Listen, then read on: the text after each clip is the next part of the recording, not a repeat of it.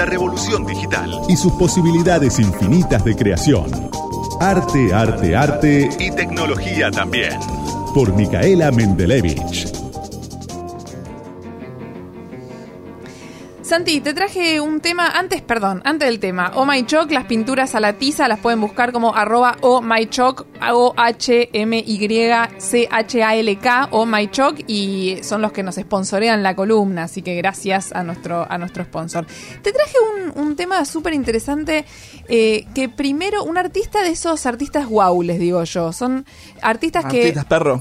sí, no, no, no, más bien todo lo contrario. Ah. Son esos artistas que cuando de repente estás ante la obra o en la obra, en este caso, ahora te voy a decir cómo. Sí.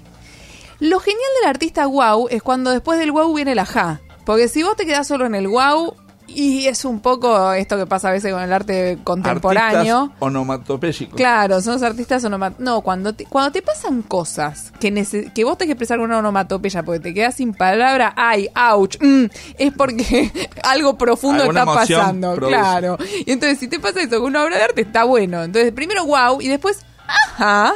Cuando te pasa eso con una obra, para mí está en el pasa directamente al a nuestro decálogo de obras buenas, ¿no? Este es un artista danés, muy interesante, tiene 54 años, eh, trabaja en Berlín, tiene un, un, estudio en Berlín, se llama Olafur Eliasson. Parece como un nombre escrito al revés. Olafur Eliasson con doble S.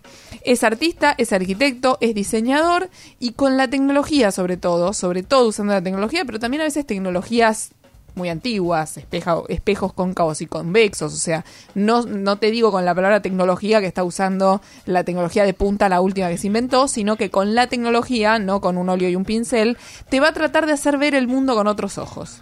Mira. Y la obra de la que te quiero hablar en este instante, pero que obviamente después lo pueden googlear porque tiene un montón de cosas interesantes, se llama Room of Color, es una de sus primeras obras, es de 1997 y es una sala vacía. Es como un cuarto de colores. No. Es una sala vacía. Una sala vacía. Estás siendo prejuicioso, claro, con el título. Estás creyendo. El título, el título es Room of Color. Es una sala vacía. Y vos me decís, ¿cómo una sala vacía se llama sala de colores? No tiene nada. Nada. nada. Nada. Una lamparita. ¿Una lamparita? Una lamparita. Pensá que en el 97 el, el Mr. Olafur no era un artista conocido. Mira. Eh, entonces se peleó con el, con el director en ese momento del museo a donde estaba haciendo la exhibición y le dijo, pone, te pido por Dios, pone algo. O sea, nos van a venir a matar. ¿Y? No, la obra es esto. ¿Y esto qué es? Esto es una luz amarilla que cuando la prendes se anulan todos los colores. Entonces, cuando vos entras a esta sala vacía con luz amarilla, me ves en blanco y negro. Ah, me ves en blanco y negro. Te miras las manos y están en blanco y negro. Te miras la remera roja que tenías puesta y no es más roja. La explicación física, de manera muy sencilla, eh, son unas lámparas con una frecuencia de 589 nanómetros, no te voy a explicar todo eso. La explicación sencilla es que los colores se van porque no hay luz blanca que los deje rebotar hacia nosotros y entonces dejamos de percibirlos. Pero los colores se van. O sea, ves, hay una, una sensación de amarillo en el ambiente, pero en verdad lo que vos ves es blanco, negro y gris. El director del museo le decía, pone una rosa en el medio de la sala para que no sea una sala vacía. Y entonces Olafur le respondía, no voy a poner una rosa, pues si pongo la rosa va a ser una exhibición sobre la rosa. Y yo lo que quiero es que el centro de la exhibición seas vos. Que vos te mires las manos, que no mires la rosa, que vos mires a la persona que tenés enfrente, que no, que no tengas que que estar mirando otra cosa, porque también podría haber hecho todo esto que vos decís, Room of Color, me dio un chiste, le hizo ahí al director del museo, podría haber puesto cuadros de todos colores en las paredes. Y entonces, ping, en el momento de apagar la luz, se te, o de prender la luz amarilla, se te desaparecían todos esos colores. Pero no es un amarillo cualquiera, es un amarillo especial. Es una, una luz amarilla que eh, con una lámpara con una frecuencia especial de 589 nanómetros en su longitud de onda. No, no es una luz amarilla que vos podés ir a comprar a la ferretería pero tampoco es una tecnología que inconseguible. Lo que hace este tipo es ponerla en un contexto en el que nos dejó a todos pasmados. Esto fue en el 97 y siguió haciendo eso. Ahora te cuento un poquito más sobre esta obra en particular, pero por ejemplo, en un momento usó un polvo no tóxico que se llama uranín, que se usa para rastrear fuego en los sistemas de plomería, que existe, que está en el mercado, que sí podés ir a comprarlo probablemente a una droguería, pero lo usó para tirarlo en el río, que se puso verde fluorescente y para mostrar entonces un problema climático que estamos teniendo y demás. Entonces, había habido alguien en otro momento que tiró Sí. anilinas en un río. Sí, García Uriburu, pero Claro. eh, eh, fue mucho antes. Esto es más fuerte, es un verde mucho más chillón y lo hizo también en Río de Tokio, de Estocolmo, de Los Ángeles, de Noruega, como a otro nivel. Eh, pero volviendo a la luz amarilla, el- el- lo interesante de esto es que hay muchos artistas contemporáneos que intentaron que el espectador se vuelva protagonista de la obra. Sin embargo, lo que él hace cuando uno se mira la ropa, porque estás ahí adentro, es volverte de verdad protagonista. O sea, en vez de mirar un cuadro, en vez de mirar una escultura, en vez de mirar una pared, en vez de mirar una instalación, te estás mirando a vos. Literalmente te estás mirando a vos. Entonces mueve el borde de quién es el autor y quién es el receptor, quién es el creador y quién es el consumidor. La obra somos nosotros sin color. Es alucinante. Ahora, después de eso, hizo en la Tate, con este mismo amarillo, un, un sol que salía, un círculo que parecía un sol, y ya ahí se puso re teatral, la hizo con toda, claro, estaba en la Tate, ya, viste, era otro, otro level, y entonces eh, hizo como una especie de de niebla, de foggy, viste que Londres también tiene eso, bueno, recreó la niebla ahí adentro con, con, con humidificadores especiales y era un, como un gran pasillo de techo muy alto donde se veía como una especie de sol que estaban haciendo y lo loco es que la gente se quedaba horas ahí adentro. Era una instalación a donde de repente tenía una cámara, él miraba la- las percepciones de, la gente, qué estaban haciendo, qué se miraban, qué hacían. Había gente que se acostaba en el piso y se quedaba cinco horas ahí adentro mirando la nada, pensando en la nada, eh, y, era muy, muy loco lo que se creó en el público que iba a ver estas obras. Después tiene otras, esta, esta es que te contaba recién se llamaba The Weather Project, después la del Green River, el- la del Río Verde, después hizo una catarata de 40 metros de alto abajo del puente de Brooklyn, en, en afuera de entre Manhattan y Brooklyn, eh, y, y también ese tema de mirar la catarata y también había, te mostraba la distancia, la, la altura que tenía la catarata para que uno pueda percibirse a sí mismo en relación La a, a lo magnífico que era esto, que en realidad hablaba de la naturaleza, pero había sido hecho por el hombre. Eh, y, si, y si te copa lo que te estoy contando, si les copa lo que, le- lo que les estoy contando, pueden ver en Netflix un capítulo de un documento, de una docuserie que es buenísima, que se llama Abstract, el arte del diseño. En realidad a mí me da un poco de bronca el nombre, porque dice el diseño, pero... Yo me niego a creer que un tipo que, que habla sobre esto es simplemente diseñador. Solamente ¿no? diseñador, Bueno, claro. es, es artista, claramente. Olafur eh, Eliasson. Bueno, los diseñadores, eh, los y las diseñadoras, Ahí hay una, una son muy- muy discusión que da para largo. ¿A quién le decimos artista? ¿A quién no? Cuando a un ilustrador, lo que hablamos la semana pasada, la anterior, de los NFT y por qué al tipo que vendió su obra se Ah. le llamaba artista y no ilustrador, cuando cualquier otro que hace eso se le dice ilustrador. Bueno, con los artistas, los diseñadores, los ilustradores pasa un poco eso. Pero ponerle abstract, el arte del diseño, es un poco restarle el precio a, a- a las obras de arte que están como supuestamente en una categoría superior porque, y ahí te lo voy a justificar porque me pones carita, porque el diseño tiene un fin en sí mismo y el arte, a partir del siglo XIX, aceptamos entre los humanos que es lo que no tiene fin en sí mismo, cuando, cuando está desligado de cualquier fin comercial. No es cierto, no es verdad, no es lo que pasa y ya lo sabemos, pero sí esta idea de que eh, si es diseño está atado a algo y si es arte anda suelto por ahí haciéndonos acordar- cuestionarnos- cuestionar la vida. Sí. Me hace acordar esto de que se fueron los colores. De nuevo remito a Oliver Sheffers, al, al, al libro de, de los, los crayones que se van. Claro. Cada uno de los colores se van por un Qué motivo lindo diferente. que es Oliver Jeffers. Así que. Hablando de eso, Oliver Jeffers en Instagram es una de las mejores cosas que me pasó porque anda de tour con, con su familia por, Ah, no, por no el sigo. mundo, pero por Dios seguilo, hace unos dibujitos preciosos. Oliver Jeffers es un ilustrador. Bueno, ves, ahí está. A Oliver Jeffers se le dice ilustrador. Le decimos ilustrador y el tipo ilustra y edita libros eh, al álbum, ¿no? Sobre todo, Sí. estos libros donde, el- donde la imagen es tan importante. Oliver Jeffers es un artista, a mí no me venga con cuentos y, y no es un ilustrador, es un artista con todas las letras, entre otras cosas Bueno. porque tiene exhibiciones de arte donde agarra retratos y hace una especie de dripping, o sea, los mete en tacho de pintura gigantes y deja el retrato tapado tres cuartos de pintura. Bueno, me fui de tema. Olafur Eliasson, un artista danés que trabaja en Berlín, que tiene aproximadamente 50 años ahora, que te hace wow, que te hace ajá y que Y para los miau no te hace. Ah. Para los tiempos que corren, podés tenerlo en el sillón de tu casa. Porque este abstract que está en Netflix, que si pones en Netflix directamente buscar Olafur, es lo primero que te aparece, tiene un- una especie de jueguito interactivo. Apenas empieza, divertido, que te dice parate, apaga las luces. Está muy bueno para verlo. Después te puedes enganchar con el resto. Este para mí es el mejor capítulo, es el primero. Muy buena recomendación de Micaela Mendelevich en el algoritmo escondido. Le ponemos cara a los números fríos de la economía. Isaac Yuyo Rudnik Del ISEPSI. te trae la realidad caliente de nuestro país. Y estamos acá con Yuyo Rudnik, director del ISEPSI. Yuyo, ¿cómo estás? Bien, todo bien. Acá eh, esta semana ha sido eh, muy intensa, Muy usada fundamentalmente por los anuncios eh, del gobierno respecto a la instalación de nuevas imposiciones restrictivas eh, respecto a la circulación de la población ante el salto muy fuerte que, tu- que van teniendo los casos de, contagios, eh, en menor medida de fallecidos y de internación en terapia intensiva, lo cual ha obligado a tomar estas, a- estas medidas y lo que estamos tratando de hacer es un seguimiento de cuánto van a ir eh, impactando en el proceso de la, de la economía. Economía que, como venimos diciendo, está en una, en una tendencia de rebote, de recuperación, de cierto crecimiento.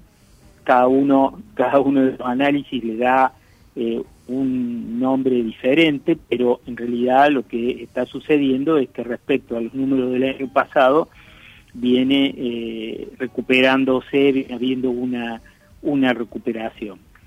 El tema es analizar cuánto, tener un primer pantallazo de cuánto van a influir en ese rebote las restricciones. Las restricciones impuestas son muy limitadas, parten de horarios acotados en periodos del día de menor movimiento, eh, aunque haya en ese periodo algunas actividades o final de algunas actividades que son que ocupan mucha gente como la rama gastronómica. Eh, otra medida importante es eh, la limitación, la vuelta a la limitación del transpor- transporte público solo para actividades esenciales que en este caso, a diferencia eh, de las restricciones del transporte público del año pasado, incluyen a toda la comunidad educativa, lo cual genera una, una mayor amplitud de movimiento, una posibilidad de movimiento mucho más fuerte.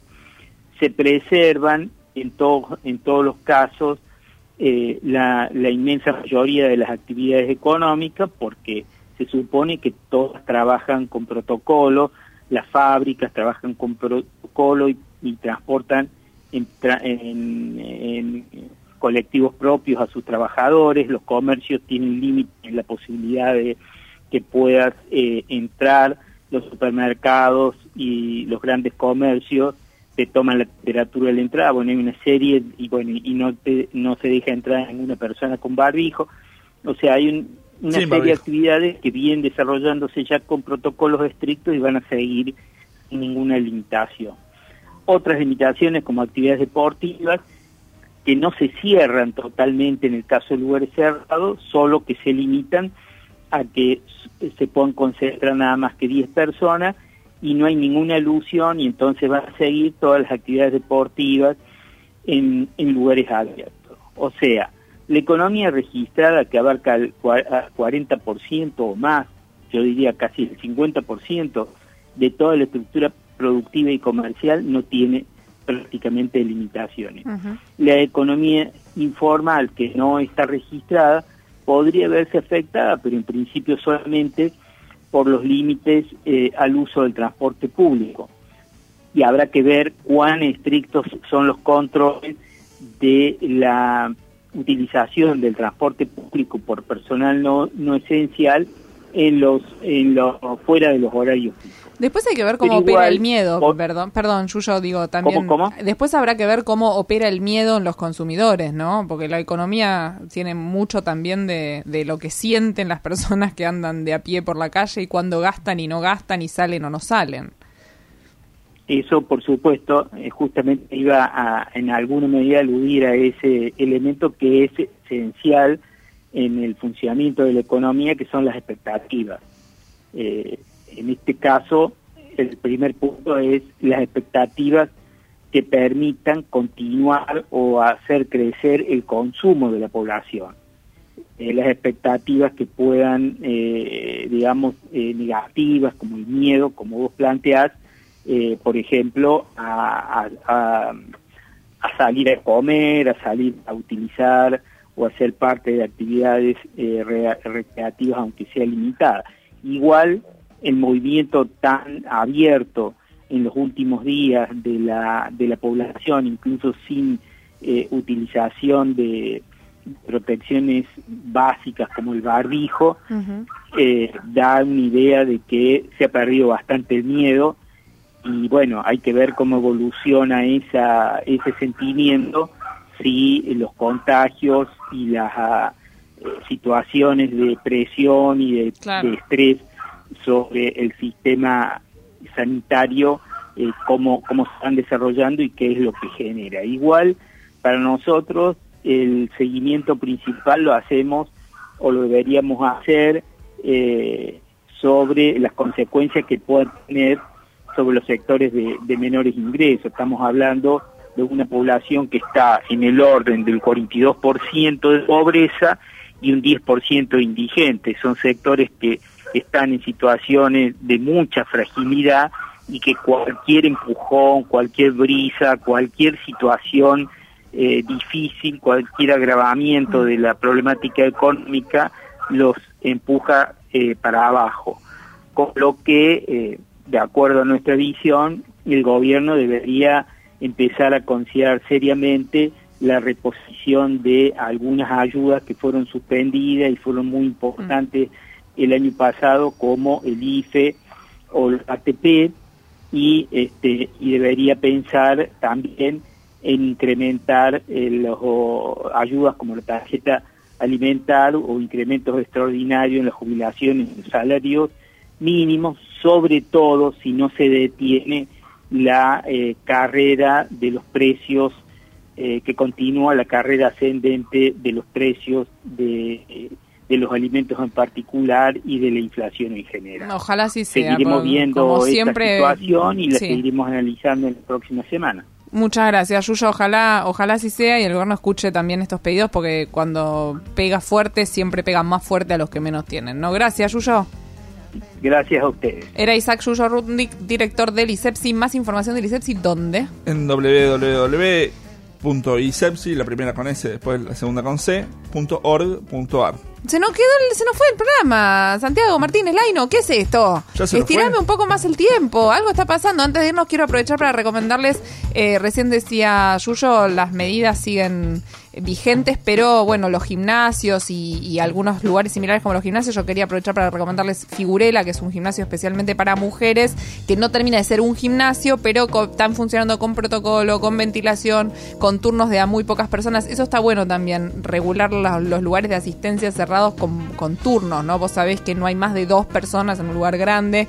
Las medidas ya las sabemos a esta altura, no estamos en marzo del año pasado, está bastante claro que con barbijo, con distanciamiento, con higiene, etcétera, estamos mucho más protegidos. Igual, de todas formas no va- vale la pena recordarlas porque siempre ves algún algún que otro el barbijo arriba de la nariz, el barbijo arriba de la nariz, ¿no? Como parece Claro. una cosa ya a esta altura, pero sí, claramente. Así que Así eh, no quería irnos sin recomendarles Figurela, lo pueden buscar ahí, pueden pedir la primera consulta gratuita para que no nos agarre además la, la, la- la modorra del, del año pasado con la pandemia, ¿no? Hay que cuidarse un poquito porque la salud es todo. Sí, Santi. Sí, nos quedamos sin tiempo, pero bueno, quiero agradecerle a Pablo Mercado que hoy no pudo estar. A mi- está Micaela Mendelevich, que sos vos, Sí, Alejandro soy, Tizón, nuestro operador, Ale, Alejandra Garce, la locutora, y bueno, yo, Santiago Martínez Laino, nos despedimos y nos veremos la semana que viene. Y a Ludmila que nos hace la Ahí Martínez está. Nos reencontramos el domingo que viene a las 7 como siempre. Chau.